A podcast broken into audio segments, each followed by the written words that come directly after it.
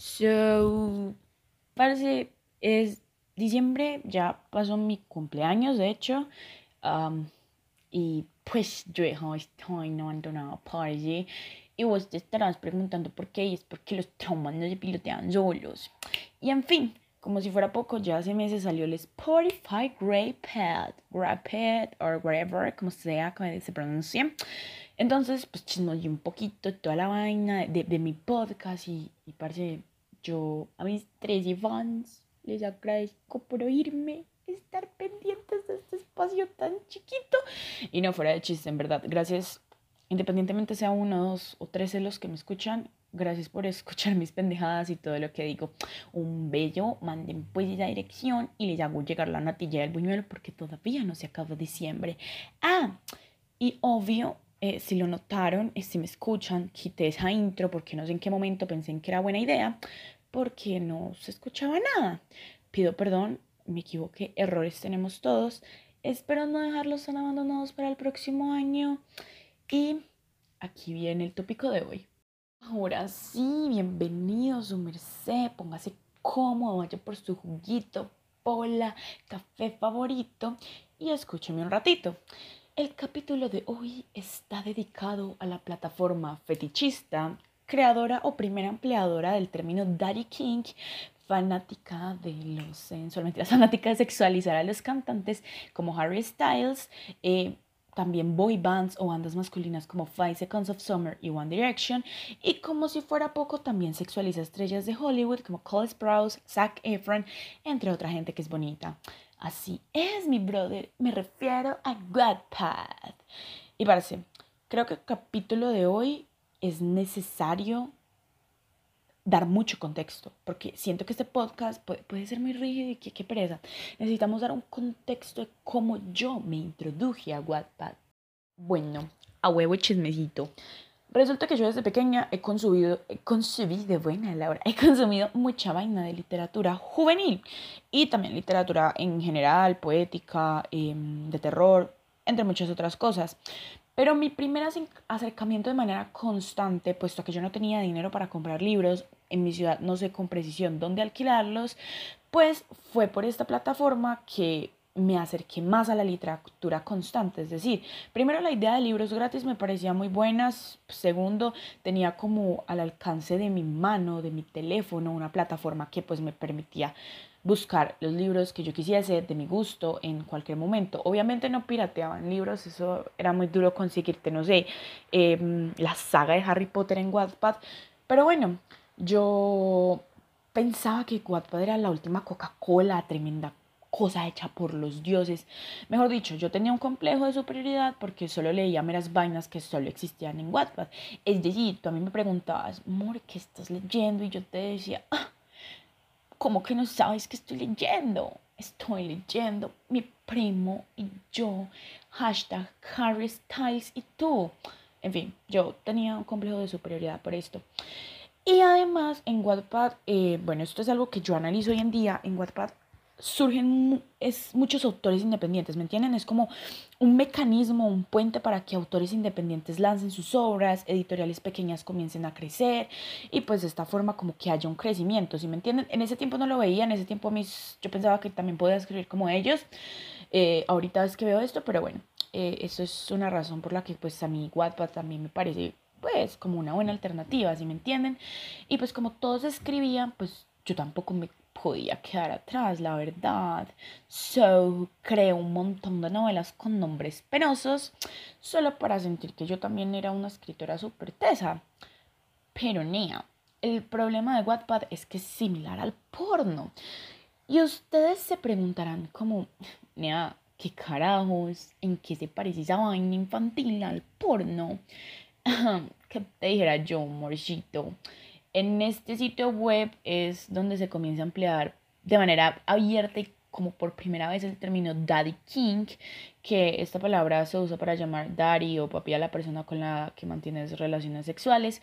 Y que obvio no está mal si es consensuado, pero cuando la empleaban en esta página lo que pasaba con las historias es que las peladas que protagonizaban estas novelas eran forzadas a decirle al man papi, eh, también podían ser secuestradas y pues padecían del síndrome de Estocolmo también, entre otras cosas que son bien dañinas, pero que se romantizaban porque mm, romantizar vendía también obviamente. Por la misma línea también sexualizaban artistas, romantizaban relaciones enfermizas y se encargaban de representar que el amor debería o debía convertirse en un pilar de vida, incluso si pasaba por encima de tu salud mental. Entonces ahora yo creo que ustedes se vuelven a preguntar tipo, ajá, chica, pero ¿y eso por qué se parece al porno?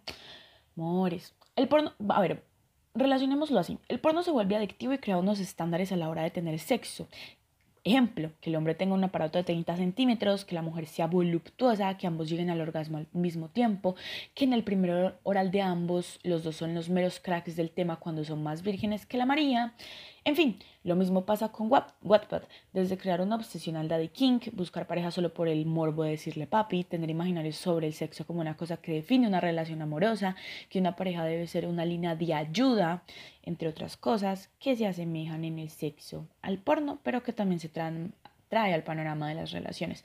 Es decir, se parecen porque crean adicciones, em, convierten estándares o crean estándares en el momento de una relación y del sexo y por sobre todo que pues llegan a sexualizarlo todo y en la versión del porno que pues eh, llega a afectar la forma en la que percibimos el mundo pues en con Wattpad eh, afecta la forma en la que percibimos las relaciones amorosas. Nada más quiero que, veamos eh, unos ejemplos de títulos sexualizadores y enfermizos. Empezando con el primero que es Harry Styles es mi secuestrador. Y parece, e, este primero que mencioné, fuera de chiste, eh, o sea, esa vaina fue en joda que la mencioné, porque no pensé que iba a encontrar títulos así, ya que, em, no sé, es como enfermizo, ¿no? Pero me encuentro aquí que enamorada de mi sexy secuestrador privado, entre paréntesis, Harry Styles. yo no, no, no sé qué... Eh, sin comentarios. Segundo, Step Brother, em, que la traducción en español sería como hermanastro. Nada sexualizador, nada raro, ¿cierto? Introduzcámonos a la historia. Un pelado que se enamora de su media hermana y mantiene una relación sexual con ella. Mm, incesto, quizá empezar a ver a tu hermano de manera rara, no sé, dímelo tú. Tercero, mi alumna favorita. Oh, pero es que Laura, ¿acaso hay profesores que no tienen alumnas favoritas? Claro, hay profesores que tienen alumnas favoritas, pero en esta novela un man de 30 encarado por Zayn Malik es ex integrante de One Direction, está atragado de su alumna con, de 16 con la que, con la que tiene fantasías y pues ella igual y viven una relación, en fin. Cuarto, eres mía pequeña. Mm, tierno, ¿no? Hasta que te introduces en la historia y te das cuenta que el man es un manipulador emocional y es una relación obsesiva y realmente muy tóxica. Y cinco, mi amor de Quadpad. Oh, no es tan oh cuando conoces a una persona de internet que no resulta ser un asesino, sino que resulta ser un maltratador y manipulador psicológico. Sorprendente, ¿no? Y existen otros títulos que no me daré el lujo de mencionar porque, a ver, gordo, eh, esto se puede leer chistoso, yo lo leí chistoso, puede ser cringy, pero puede que tampoco nadie se lo tome en serio. Sin embargo, te pregunto yo, ¿dónde queda la carajita de 11 años que lee este tipo de cosas? Mm, la carajita de 11 años que era yo, ¿dónde quedó? Así que vamos y demos un paseo por el portal de mis recuerdos y veamos un poco de este panorama. Sexto de bachiller, biblioteca, tablet y en la pantalla Dulce Tentación, una novela adulta con su protagonista masculino Harry Styles. Y el prólogo dice así, a él le gustaban los juegos y a mí jugarlos. A él le gustaba jugar conmigo, pero se enojaba cuando jugaba con otros chicos. A él le gustaba mi uniforme y a mí su traje. Él tenía 28 y yo 16. Él era mi papi y yo su princesa. Él era mi más grande deseo, yo su dulce tentación. Mm, pues esa es la sinopsis de la vaina. Mm, quiero que la escuchen, la repitan de nuevo si es necesario, la analicen, la piensen y antes de yo dar el análisis, ustedes saquen sus propias ideas y conclusiones. Y para eso es necesario que, más allá de la sinopsis, escuchemos el siguiente fragmento. Entonces, ¿quién es mi príncipe? Pregunto. Hagamos enojar a papi. ¿Tú o David? Establezcamos, a ver, ella le es infiel al novio, en este caso David es el novio con el tal men llamado papi, que en este caso sería Harry Styles, ¿no? Pregunto, y en cuanto lanzo mi pregunta, él me da una nalgada y gruñe. Nos vamos, dice, y toma mi mano y me jala hasta su auto. Yo comienzo a quejarme de que me estaba jalando muy fuerte, pero él se hacía de oídos sordos y me ignoraba. Estúpido. Harry, me duele, joder. grito. Él se para en seco y me empuja hacia, hacia el auto. Gimo del susto en cuanto sube y da un portazo. En cuanto sube al auto, comienza a acelerar y yo casi me caigo. Me acuesto de manera que el techo sea lo último que viera y comienzo a sobarme de... Ah, arruiné la redacción y comienzo a sobarme mi cabeza. Idiota, susurro para mí misma. Comienza a dar un par de vueltas más hasta que llegamos a una casa el doble que la de David y como el quíntuple que la mía. Él se estaciona en la cochera y baja con un portazo. Oh, así que esta era su casa. Él abre otra puerta y me jala otra vez. Casi caigo en... Miren nada más cómo está escrito. Casi caigo en cuando bajo, pero logro equilibrarme. Casi caigo en cuanto bajo, pero logro equilibrarme. Harry, suéltame, sollozo. Tenía lágrimas a punto de bajar. Me sentía indefensa ante él en ese momento. Jamás pensé que podría enojarse por una broma. Aparte, él tiene prometida. Era injusto que yo no pudiera tener un novio. ¡Ah! ¿Cómo me llamaste pequeña zorra? Ay, Dios mío. Me dice con un gruñido grave y lento. En cuanto, en cuanto termina de hablar, me toma de la cintura y me estampa contra la pared. Gimo y una lágrima recorre mi mejilla. A ver, eh, obviamente yo no tengo ese tono tan seductor eh, que muchos se pueden imaginar leyendo esto, la verdad. Pero quiero que analicemos. Mm, Bien, reina, que tú engañes o no a tu novio, decidas ver con quién más te quedas, no es problema mío, tienes una sexualidad libre, estás afectando las emociones del otro, debes ser responsable efectivamente de hacerte cargo. Sin embargo, ¿cuál es el problema con esto? Cuando yo tenía 11, 12, no sé, hasta 13 años, yo pensaba que esto era romántico y que estaba bien.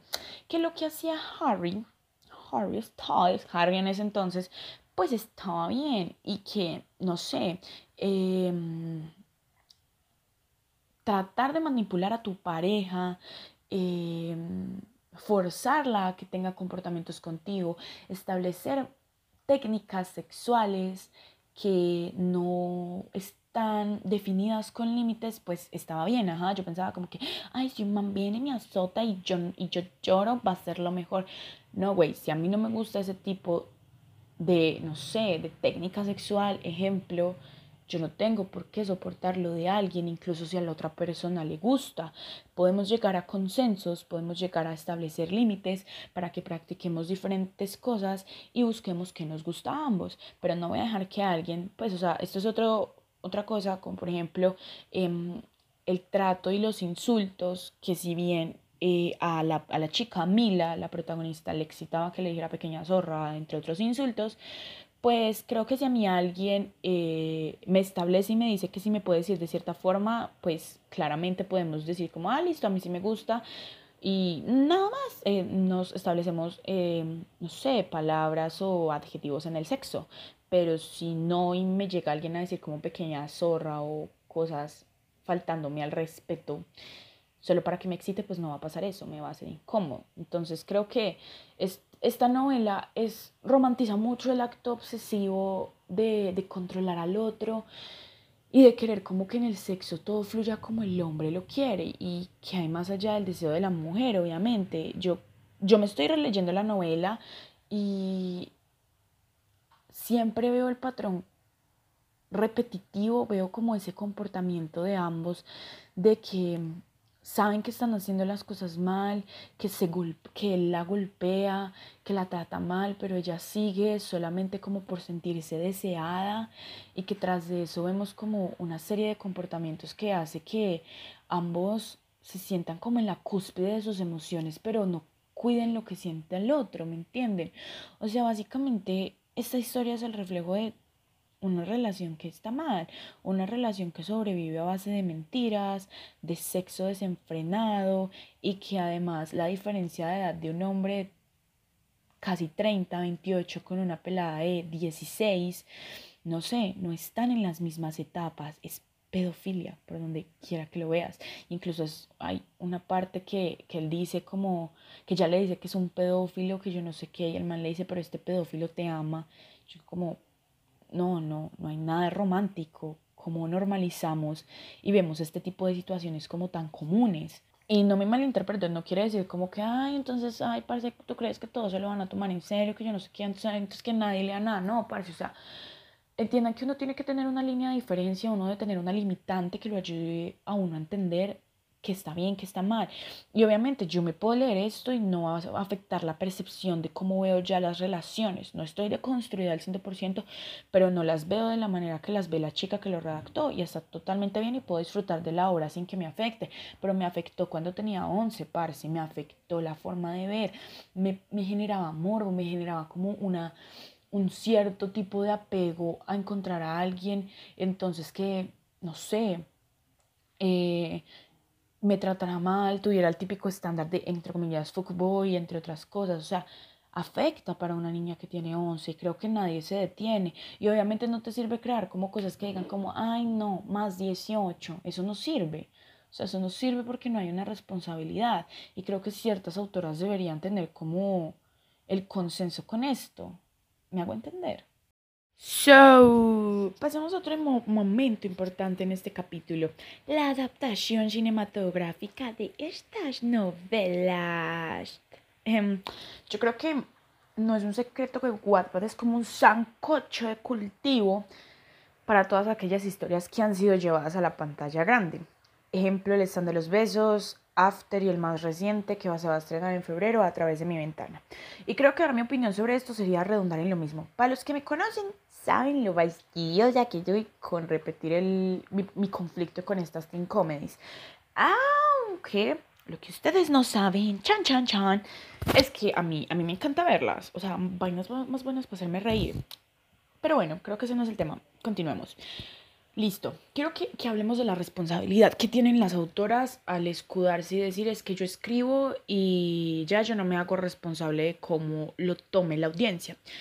Vamos a centrarnos en After, que es el ejemplo más claro de una relación en una saga de películas que debería parar, que marcó una generación y que muchos de los que leímos, o muchas de esas generaciones, muchas, y creo que la generación que, le, que leyó estos, esta saga ya es consciente de todo lo malo que, que conllevó el haber idealizado y romantizado mucho la relación de, de Tessa y Harding, ¿cierto? Pero ¿qué, ¿qué es lo que pasa? ¿Qué es lo que quiero que veamos? Cómo se escudan muchas autoras, como por ejemplo Ana Todd, al decir como, hey, no, güey, o sea, como vos te lo tomes, no es problema mío. Si a ti mi novela te parece tóxica, eso es cosa tuya. Yo solo la escribí, punto. Que tú te la tomes así, no es mi problema. Y yo digo como, listo, parce. Eh, creo que hay, hay mucha gente que también usa el escudo típico de, ah, es que mi contenido es para mayores de 18, ah, es que esta novela es para mayores de 18. Y listo, Seamos conscientes que como consumidores, si vimos algo que tenía una etiqueta y que tenía como el típico, no, no consumas este contenido porque no es para tu ocasión, para tu edad, en fin, creo que muchos pasamos por inadvertido esto. Ejemplo, yo al leer novelas eróticas cuando tenía 13 años, cuando muy bien decía que por lo menos debía tener 16 o 18. Bien, como consumidores hay esa falla, ya hay una etiqueta que creo que nadie sigue usualmente. Segundo, creo que todos nos cargan una responsabilidad como, como consumidor, que vos sos responsable de lo que lees. Por ejemplo, autores eh, famosos no se hacen cargo de cómo tú, de cómo tú veas las novelas que ellos, que ellos escribieron, que de que tú hagas lo que los personajes quieren hacer. Ejemplo, 13 Reasons Why, eh, que tú desees, no sé, ejemplo, em, no suicidarte, pero hacer eh, una serie de cassettes culpando a la gente de, situaciones que te han marcado, en fin, quiero que analicemos cómo también nos responsabilizan como consumidor y cómo tenemos una responsabilidad, ¿no? Más allá de, de ver un producto, sino como la responsabilidad y ser conscientes de que si tenía algo, pues, o me, si vos, si vos ves esto y, lo viste, mano, creo que eso es cosa tuya porque muy bien decía que no debías pasar. Ejemplo, si algo a ti te dice peligro, peligro, puente, col, puente colgante, probabilidad de que te caigas. Em, no sé, yo creo que vos decides si pasar y si, y si te caes, pues mano, no sé, pues vos ya sabías. Entonces lo mismo pasa con este tipo de cosas. Pero cuando una novela a ti te dice, eh, o una película como las de Anna Todd, ejemplo, mayores de 12, creo que una niña de 12 no tiene la capacidad de discernir lo mucho que afecta cómo ella perciba esa novela, porque la niña va a pensar que esto está bien, porque nos han enseñado que estas cosas que se ven, estas novelas, estas películas están bien, que tu pareja use psicológicamente de ti, que no pida ayuda, está totalmente naturalizado. Y eso, de eso también nos hemos encargado nosotros. Y se han encargado las chicas que no sea, o los chicos que no se hacen responsables de sus historias, porque no ponen una etiqueta o simplemente porque no se les da la gana de poner una nota al pie. Parece yo no sé, que les cuesta poner. Esta historia es ficticia. Por favor te pedimos que en ningún momento naturalices, romantices o idealices los comportamientos que allí se ve. Fue escrita por diversión, espero lo disfrutes, lees bajo tu propia discreción. Hay novelas que lo tienen por sino ¿qué les cuesta a estas viejas hacer lo mismo? Yo honestamente creo que no les cuesta nada, parece, o sea, creo que se escudan, creo que buscan mecanismos para decir como, ay no, parece mi novela no, no, es tóxica, que tú te la tomes así es una cosa totalmente distinta. Y pana, obvio, es tóxica, o sea, o sea, vos no te das cuenta, pero no, ahora ay, hay, hay muchos libros, o sea, hay muchos libros, pero yo siento que que ya sea los libros políticos, filosóficos, etcétera, ya ahí el autor no se hace responsable. Creo que ya el autor ya no recibe su responsabilidad. Incluso hay, hay libros de literatura que tampoco prestan una responsabilidad pese a lo que a lo que escriben, como es el caso del Marqués de Sade, el man solo escribía y ya era culpa tuya. Y sí, yo soy muy consciente de esto, sé que hay algunos que fueron unos grandes, fueron referentes, en fin, pero creo que en esta cuestión, cuando ya nos diferimos a, venderle este tipo de cosas a niñas de 11, 10, hasta, 3, hasta 13 años, con el modelo de romance, como le fue el caso de Vladimir Nabokov con Lolita, bueno, eso, de eso se encargó la cultura, eh, me, me retracto.